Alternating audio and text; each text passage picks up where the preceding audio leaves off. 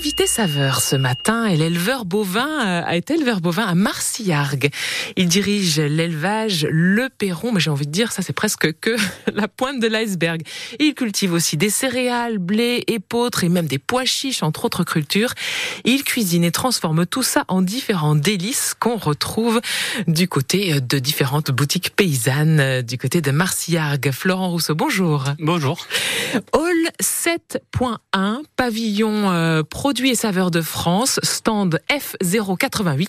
La semaine prochaine, hop, direction le Salon de l'Agriculture à Paris. Vous partez avec qui et quoi Alors je vais partir avec ma femme, on part tous les deux.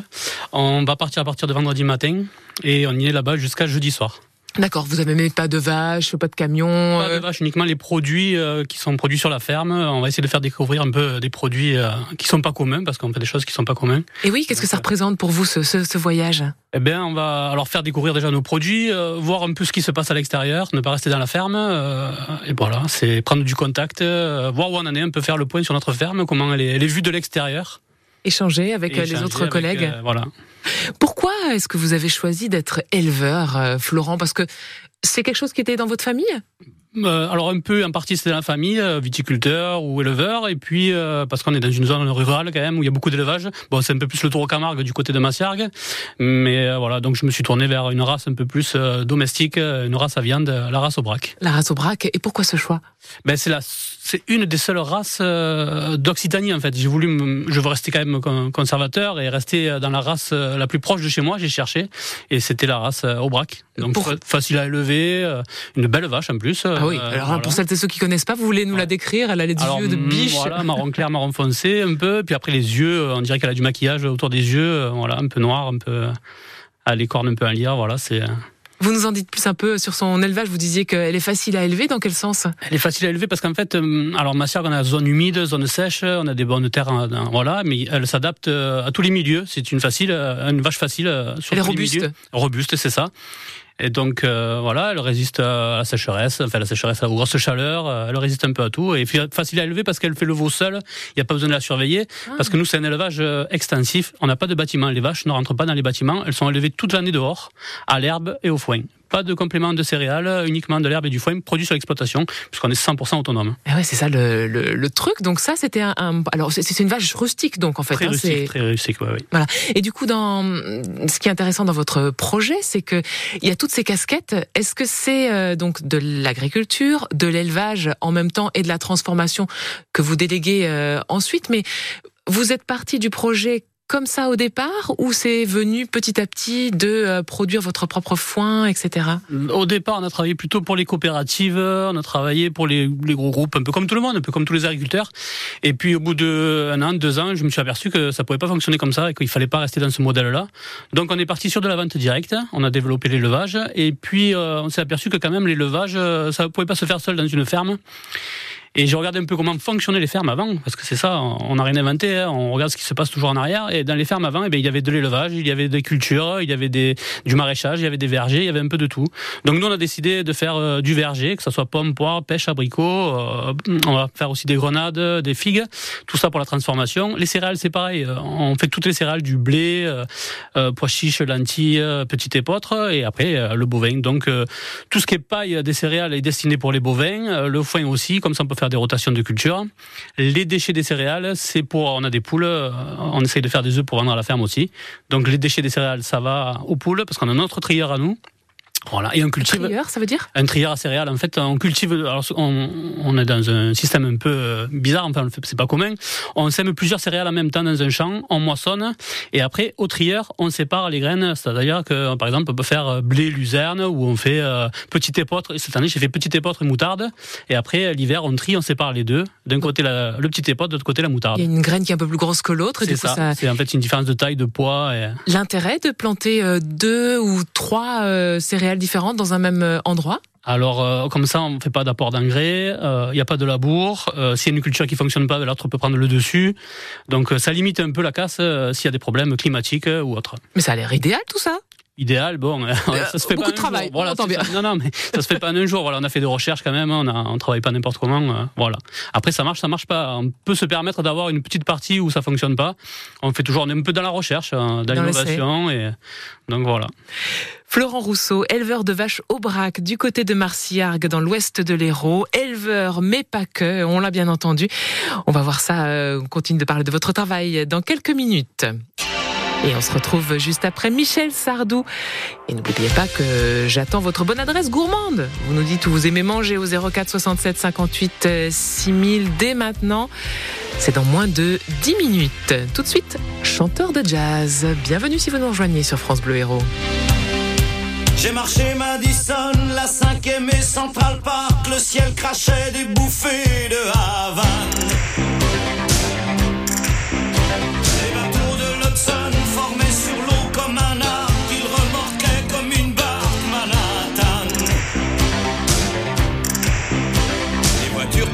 aux vitres aveuglées, passer dans la fumée des chicanes. Un orchestre mendiait sous les sabots du cheval du vieux héros général Sheridan. Des forêts d'escaliers tombaient des toits incendiés comme le feuillage emmêlé des savanes. Les sirènes ambulances aux vitres aveuglées J'irai le silence au travers des fumées.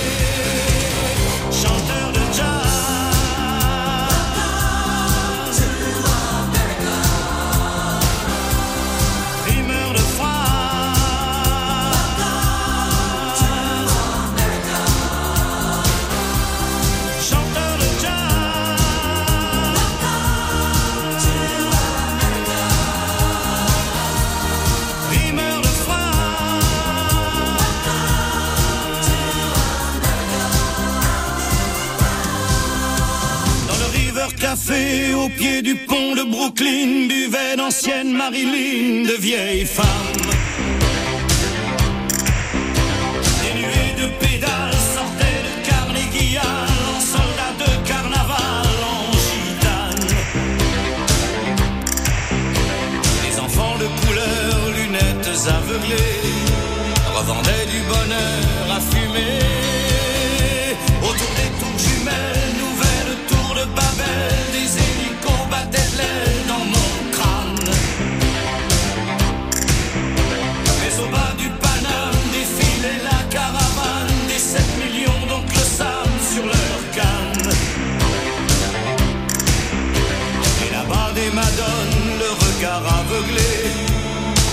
des klaxons au travers des fumées.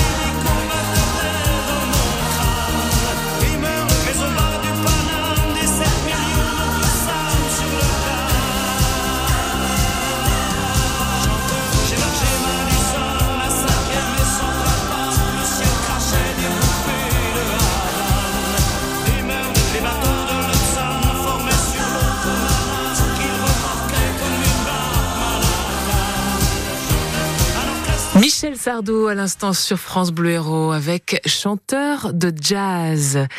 C'est vous et ces bœufs ont des yeux de biche, qu'ont les magnifiques vaches Aubrac. Mon invité ce matin, Florent Rousseau, sera euh, la semaine prochaine au Salon de l'Agriculture de Paris pour représenter ses produits et puis euh, notre département aussi, avec euh, son élevage, l'élevage Le Perron à Marcillargues. Florent, on l'a dit tout à l'heure, vous êtes éleveur, agriculteur sur votre domaine, votre exploitation. Vous êtes un petit peu un cas d'école pour la manière dont vous travaillez Oui, c'est ça, parce qu'en fait, toute notre production, que ce soit le verger, les céréales ou la viande, on va jusqu'au produit final, en fait. Donc, euh, par exemple, dans le céréal, on a un moulin à farine à la ferme, on fait la farine, deux petites épeautres, farine de pois chiches, farine de seigle, farine de lentilles. On fait toutes les farines, en fait, à la ferme. Et pareil, en euh, céréales à cuire, le petit épeautre se cuit. Et on le fait aussi en conserve. Petit épeautre risotto aux champignons. On a un petit épeautre au riz au lait. Même le pois chiche, on le fait en houmous. On le fait en tartinade. Donc on fait vraiment. Alors, en, en- en forme euh, sucrée, donc tartinade tartinade. Et même chocolat. cette année, la nouveauté, c'est le pois chiche. On l'a fait en for- format chocolat, en fait. Ouais. On appelle ça le choco-poche. Et en fait, c'est du pois chiche qu'on a transformé avec du chocolat. Et ça fait une pâte à tartiner entre la mousse au chocolat et la pâte à, la pâte à tartiner. Incroyable. Voilà. Et la totalité en agriculture biologique. D'où vous sortez toutes ces idées On les cherche. C'est vraiment c'est des essais, des essais. Puis on est gourmand. Donc euh, voilà. Alors Super gros, euh, des stagiaires sont venus euh, vous voir. voilà, c'est ça. On est suivi un petit peu. On est une ferme. euh, qui est- on aime bien venir visiter quand même. euh, que ce soit des stagiaires, que ce soit les écoles de Vézénobre, euh, Supagro Montpellier, euh, plein d'autres écoles qui viennent nous suivre. On reçoit beaucoup de stagiaires ou d'apprentis euh, sur la ferme. Quels sont les temps forts de l'année euh, pour vous? Alors j'imagine vous allez me dire c'est tout le temps parce que vous êtes deux seulement sur euh, l'exploitation à travailler, ça, vous ouais. faites des heures pas possibles. Non, on fait pas d'heure. On est bien. euh, il faut être bien réglé. Il faut que tout le matériel soit bien rangé. Il faut que ça soit. Ça, il faut que, vraiment qu'il n'y ait pas d'im- d'imprévu aussi. hein. C'est sûr que voilà, les animaux étant dehors, ils rarement malades, euh, donc il n'y a pas de souci là-dessus. Le, le troupeau se débrouille tout seul. euh, On alimente uniquement que s'il y a besoin. Mais vous Donc, allez les déjà, voir euh, régulièrement, Ah, tous les j'imagine. jours, ils sont devant Voilà. la maison. Et ils viennent. Ah ouais, ouais, ils sont devant la maison. ouais, ils sont euh, toute l'exploitation autour de la maison. euh, on Vous avez combien de bêtes Une quarantaine de bêtes. D'accord. Voilà. Et donc euh, ça veut dire que euh, la- les mises bas, etc. Ça se passe quand ces moments-là? Au printemps, là, ça va attaquer, euh, je pense, vers le 15 mars, au retour de Paris. Ça va être la... donc les mises bas 15 mars jusqu'au 15 mai à peu près, au moment où il y a la pousse de l'herbe et que on va arriver dans une, normalement dans une, un moment où il y a de l'herbe à volonté pour les vaches et les veaux. Sur 40 bêtes, combien sont mâles, femelles? Comment ça marche? Alors on a une 25 femelles mères et puis le reste c'est des veaux, des génisses et puis le taureau qui est tout seul. D'accord. Et les mères, donc, elles mettent bas, vous Mettent gardez... Alors on garde un petit peu de renouvellement et puis après tout le reste est destiné à, à la vente euh, pour la viande. ou veau ou bœuf Alors c'est généralement du veau, voilà, du veau ou du bœuf, on fait les deux. Donc plus tard, vous gardez... euh, Alors le bœuf, c'est à partir de 9 mois. hein, en fait, il faut savoir c'est de la génisse ou du broutard, mais ça reste quand même catégorie un peu, un peu bœuf. Et avant 9 mois, c'est du veau. Les euh, paniers que vous faites, en fait, ce sont des, des colis. Vous mettez un petit peu euh, différents morceaux. euh, voilà, dans- on fait des les- colis. Donc nos, nos circuits de vente, c'est trois boutiques paysannes parce qu'on a su, on a voulu ce circuit-là, hein, travailler directement avec un groupement de producteurs. ou ou même moi, je fais des jours de permanence dans les boutiques. Je vends ma production directement aux clients. C'est deux demi-journées par mois et par boutique. Comme ça, on sait, pareil, on, on sait où se situe notre produit. Est-ce qu'il se vend, est-ce qu'il se vend pas? Pourquoi? On en discute avec les clients. On fait découvrir notre produit. On est sûr que ça va se vendre derrière. Il n'y a pas de problème. Et puis euh, après, on a les colis euh, directement récupérés à la ferme ou sur livraison. Et qu'est-ce qu'on Voilà. trouve dans le colis Alors, c'est quel type de viande? Est-ce qu'on peut choisir? Alors normalement non, voilà, c'est des colis de 7 kilos et dedans il y a divers morceaux à griller, à mijoter. L'été on, on essaye de faire du 100% à griller, c'est plus sympa avec de la saucisse, du steak haché, euh, côte, euh, entrecôte, en fait tout ce qui qu'on peut trouver en viande. Et l'hiver un peu plus à mijoter avec un peu du jarret. euh, Oui, parce que ça, alors, euh, on est tous, tous pressés, on n'a jamais le temps, on ne sait pas ça. nécessairement, on a perdu certains savoir-faire de... C'est le temps surtout. Je pense, voilà, ouais, je pense que c'est le temps qui manque parce que le savoir-faire, bon, c'est pas compliqué. Il suffit d'ouvrir un livre, c'est marqué dedans. On suit bêtement la recette. Donc du coup, nous, ce qu'on a fait, eh ben, on est allé plus loin. On retravaille nos produits, euh, le sauté de bœuf au curry, sauté de bœuf à la provençale, la blanquette de veau parce que ça c'est quand même assez long à faire. euh, donc euh, on l'a fait directement en bocaux et aussi qu'est-ce qu'on a? La carbonade. Ça c'est le bœuf avec de la bière. Donc tout ça dans votre conserverie, en quelque ça, sorte, voilà. que, que- que les vous terrines, terrines de tête. Et puis, on est reparti aussi sur des recettes à l'ancienne. C'était une demande quand même de- des clients qui ont plus le temps de cuisiner la tête de de veau, pieds de veau ou les tripes à la provençale. Voilà, tout ça, c'est des, des produits que vous pouvez retrouver à la ferme. Les colis de viande, mais pas que. Mon invité ce matin est éleveur de vaches au braque. Il produit également des farines, des céréales, des terrines et produits mijotés, des desserts. On continue de parler de votre métier, de votre exploitation du côté de Marcillargues, l'élevage Le Perron.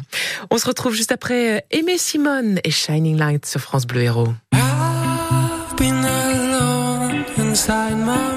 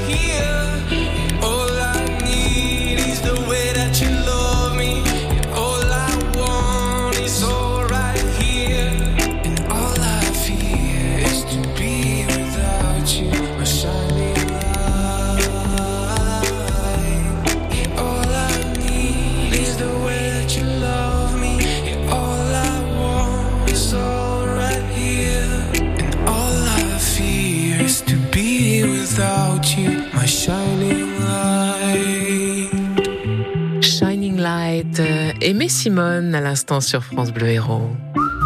Jusqu'à 11h, bienvenue chez vous sur France Bleu Héros. Mon invité est en train de se préparer à partir pour le salon de l'agriculture la semaine prochaine à Paris, où France Bleu sera d'ailleurs euh, en direct jeudi matin. François Rousseau est agriculteur et éleveur de vaches au brac à Marcillargues. Alors euh, euh, Florent, euh, pois farine de seigle, farine de blé, farine d'épeautre ou encore du maïs euh, popcorn, vous vendez toutes sortes de farines, vous faites même des propositions de pâtes. Il y a plein d'idées comme ça. Pourquoi vous avez choisi la farine d'épeautre euh, plus spécifiquement et l'épeautre Euh, les j'ai découvert ça en Provence, justement, parce qu'ils en font beaucoup. Et j'étais intrigué par cette culture. Euh, Je me suis aperçu que c'était un blé ancien.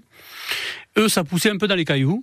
Donc j'étais quand même euh, bon c'était je me suis dit bon c'est des bons sols profonds euh, très riches à Massiargues euh, on, on va essayer et puis le résultat a été exceptionnel Parce qu'on dit que le rendement pour l'épeautre, il n'est pas aussi favorable que celui du blé. C'est votre expérience? Alors, le rendement euh, en face a un prix. Euh, nous, on plante les potres euh, au mois d'octobre et puis on va le récolter au mois de juillet.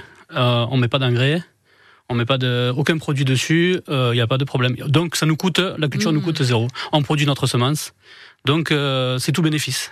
D'accord, donc c'est un- un- une manière de penser différente et de ça. faire différente Ouais. qui fait qu'au final, Mhm. euh, ça rapporte plus, enfin ça rapporte euh, autrement. Voilà, ça rapporte. Voilà, déjà ça nous coûte moins cher. Si on peut euh, limiter la casse, si on met pas d'apport d'engrais, si tout ça, donc ouais, c'est limiter la casse en gros. Jules, euh, votre fils euh, est venu ce matin à vos côtés. Jules, tu veux nous dire un petit bonjour? Jules, vous aide aussi euh, à la ferme, hein, Ouais, c'est ouais, une ouais, histoire de famille tout ça. hein? C'est mon meilleur apprenti, je crois. Donc j'ai deux enfants, j'ai Jules et Quentin, Quentin qui a 4 ans et Jules 10 ans bientôt. Et tous les deux, oui, le week-end, euh, s'il faut donner à manger aux vaches, euh, donne un coup de main euh, volontiers. Voilà, ils surveillent un peu la ferme, ils ont, euh, il, il- voilà. il surveille ils papa. dans la- voilà, c'est ça. Ils aiment beaucoup les tracteurs, un qui est plus les tracteurs, l'autre qui est plus les animaux, mais bon, ça compense. Et Voilà, meilleurs apprentis. Euh, les euh, produits que, que vous proposez, ce sont des produits que qu'on retrouve dans différentes boutiques euh, paysannes. Alors dans le dans l'Hérault, à Saint-Gély-du-Fesque hein, ça. notamment, et puis pour ceux qui habitent plus dans l'ouest du département, un petit saut dans le Gard et, et vous vous trouvez là aussi. Et ça, on a deux boutiques dans le Gard, donc la Halte Paysanne à Saint-Dionysie, euh, l'îlot paysan à Congénie, c'est deux boutiques bio, et puis euh, la troisième boutique bio, c'est Saint-Gilles-du-Fesque, c'est loup paysan bio. Alors Voilà. je, je rappelle avec des terrines, avec des euh, euh, toutes sortes de, de propositions, des mijotés de bœuf au braque, aux olives, au curry, à la provençale, de la blanquette de veau, des sauces que- bolognaises, catalanes, basquaises. Il y a de tout. il y a de tout. En fait, le but final est d'ouvrir la boutique à la ferme où on va retrouver tous les produits.